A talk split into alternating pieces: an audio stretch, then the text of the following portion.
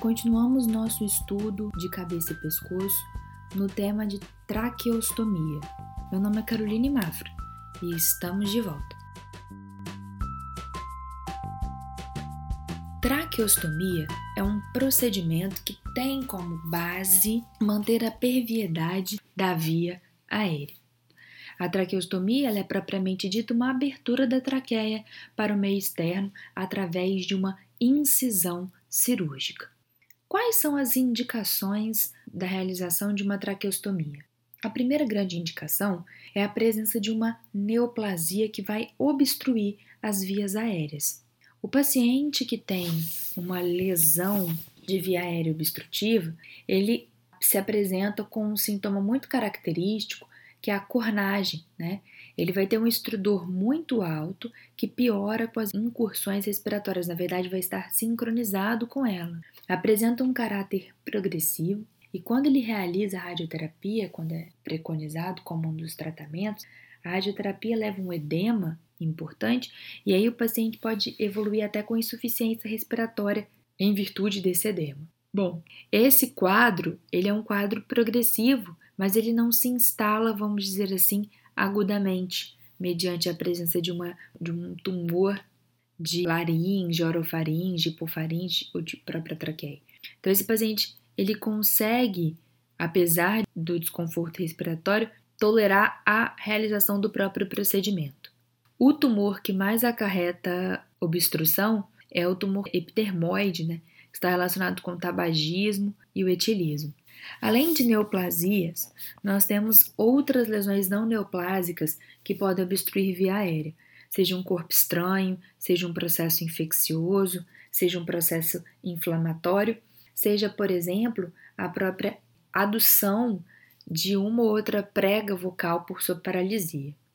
Bom, o trauma é uma obstrução não neoplásica que pode estar associado com alteração do nível de consciência, queda de base de língua, sangramento no local. Obviamente, a primeira estratégia de manter perviedade de vias aéreas que nós lançamos mão é intubação.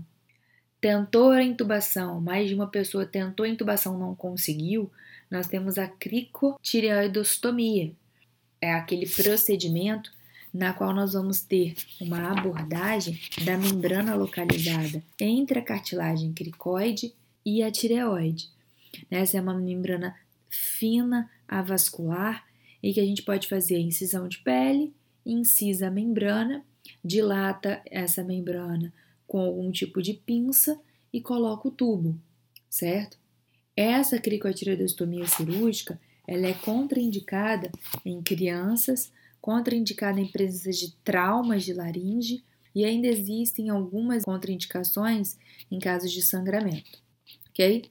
Aí nesse caso você pode lançar mão da cricotireoidostomia por punção. De uma forma ou de outra, a cricotireoidostomia é um procedimento temporário. Alguns livros trazem o tempo de seis horas, mas o que você deve saber é que ele não vai ficar a longo prazo. É só enquanto você pensa, quando você prepara a traqueostomia do seu doente, tá? Uma outra obstrução não neoplásica são as atresias e estenoses. Uma principal causa disso são as intubações prolongadas. E aí nós precisamos de um especialista para realizar a traqueostomia dessas estenoses, ok? A principal indicação da traqueostomia é a intubação prolongada. Existe um tempo? Não existe um tempo. Os serviços costumam pedir uma traqueostomia depois de 10 a 2 semanas do paciente intubado, mas isso não é protocolado. Sabe-se que se o paciente não tem prognóstico de acordar nem tão cedo, até pelo nível de consciência que esse paciente apresenta, lança-se cada vez mais mão de traqueostomias precoces, para realmente evitar a estenose causada pelo tubo. Né? A área de contato da cânula e o cuff com a traqueia gera uma compressão ali, com isquemia, inflamação, ulcerações, certo? E aí um processo fibrótico que pode se acentuar diariamente. E aí quando o paciente é estubado, ele evolui com estenose ali naquele local. Hoje em dia, os tubos eles tendem a apresentar cuffs de maior volume e baixa pressão. No passado era o contrário, e isso ainda piorava ainda mais as chances de evoluir com estenose na, na traqueia. Uma outra indicação de realização de traqueostomia é a própria facilidade de estubar. Esse paciente ele pode ser facilmente acoplado e desacoplado do ventilador. Não preciso reentubar o doente, certo? E para a realização das aspirações, né, da toalete, da higiene traqueobrônquica, também é mais fácil a traqueostomia. Bom, outro objetivo ali é evitar com que esse paciente, que é, por algum motivo apresenta uma incoordenação do complexo laringotraqueal, evitar com que esse paciente aspire e broncoaspire. De certa forma, existe essa tentativa. Ok, entendido essas indicações, quando você, residente de cirurgia geral, vai responder um parecer em que haja solicitação de realização de traqueostomia, o que, que nós precisamos olhar primeiro no doente? Primeiro, se a indicação de traqueostomia é realmente válida. Sendo válida, nós precisamos avaliar qual é a estabilidade hemodinâmica do doente, que é importante para a realização do procedimento, a presença de coagulopatias desse paciente, porque maior tendência a sangramento é contraindicada de realizar o procedimento. E o prognóstico da doença de base. Se esse paciente tem prognóstico de morrer amanhã, não tem a menor necessidade de realização de traqueostomia, ok? Depois nós temos que estudar o pescoço do doente para saber se esse procedimento pode ser realizado à beira-leito, se esse procedimento deve ser feito em centro cirúrgico. As condições de asepsia e antisepsia devem ser mantidas independente do local de realização da traqueostomia mas em determinados casos dá para realizar ela à beira-leito do CTI. Um paciente obeso, um paciente que não faz uma hiperextensão do pescoço, né, que fica hiperfletido, paciente com bócio, com tumores de cabeça e pescoço, são pacientes que dificultam o procedimento, ok? Bom, qual é a técnica de realização? Depois de posicionar o paciente decúbito dorsal com hiperextensão cervical, realizar asepsia, antisepsia, posição de campos estéreis, nós vamos fazer uma medida mais ou menos dois dedos superior à incisão fúrcula external, certo? Fazemos uma incisão de mais ou menos um centímetro e meio, dois centímetros, e prosseguimos com a dissecção desse nível superficial para o profundo até nos depararmos com a traqueia, e aí é realizado a traqueostomia com lâmina de bisturi propriamente dito, dilatação do espaço com uma quelizinha e aí a introdução da cânula de traqueostomia, insuflação de cuff. Você pode fechar a pele da incisão ao redor da cânula ou não. Em geral, isso é realizado no nosso serviço. E acoplar a cânula. É importante, assim que realiza-se a traqueostomia, de checar os parâmetros tanto no monitor quanto saturação, quanto as curvas do ventilador. Bom, quais são as complicações da traqueostomia para a gente aí fechar. A complicação mais frequente da traqueostomia é hemorragia, sim? E aí é importante você realizar compressão local, é assim, de abordagem imediata. Primeiro você, junto com a compressão local, faz insuflação do cuff. Mantém a cânula, reinsufla o cuff, comprime local. Se não for suficiente, às vezes é importante você abrir a incisão um pouco lateralmente para ver onde está sangrando melhor e comprimir, até você conseguir levar para centro cirúrgico para abordar o ponto de sangramento com maior conforto.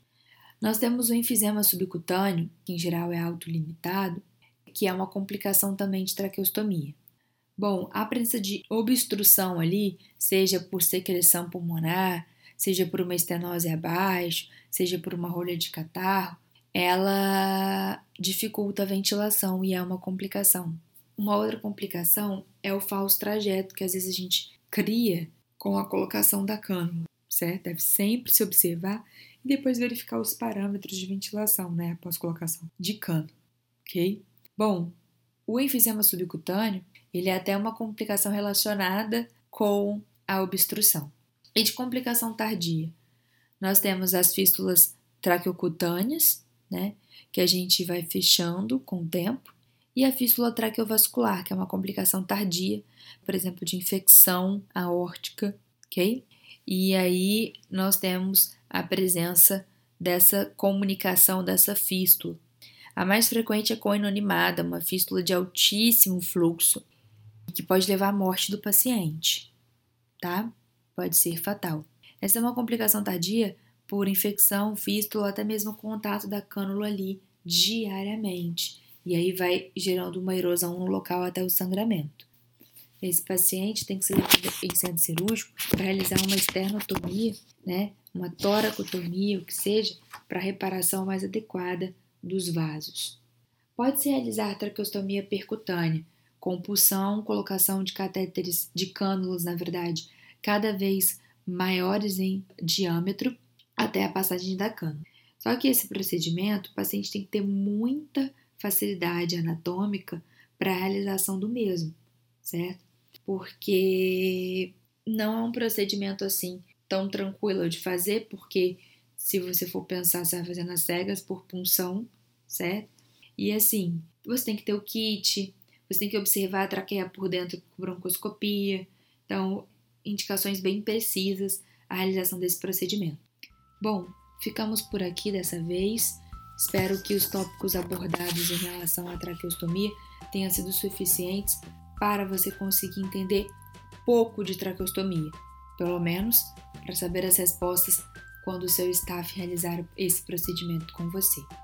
Qualquer coisa, pode enviar ajuda que nós estaremos sempre dispostos para te ajudar.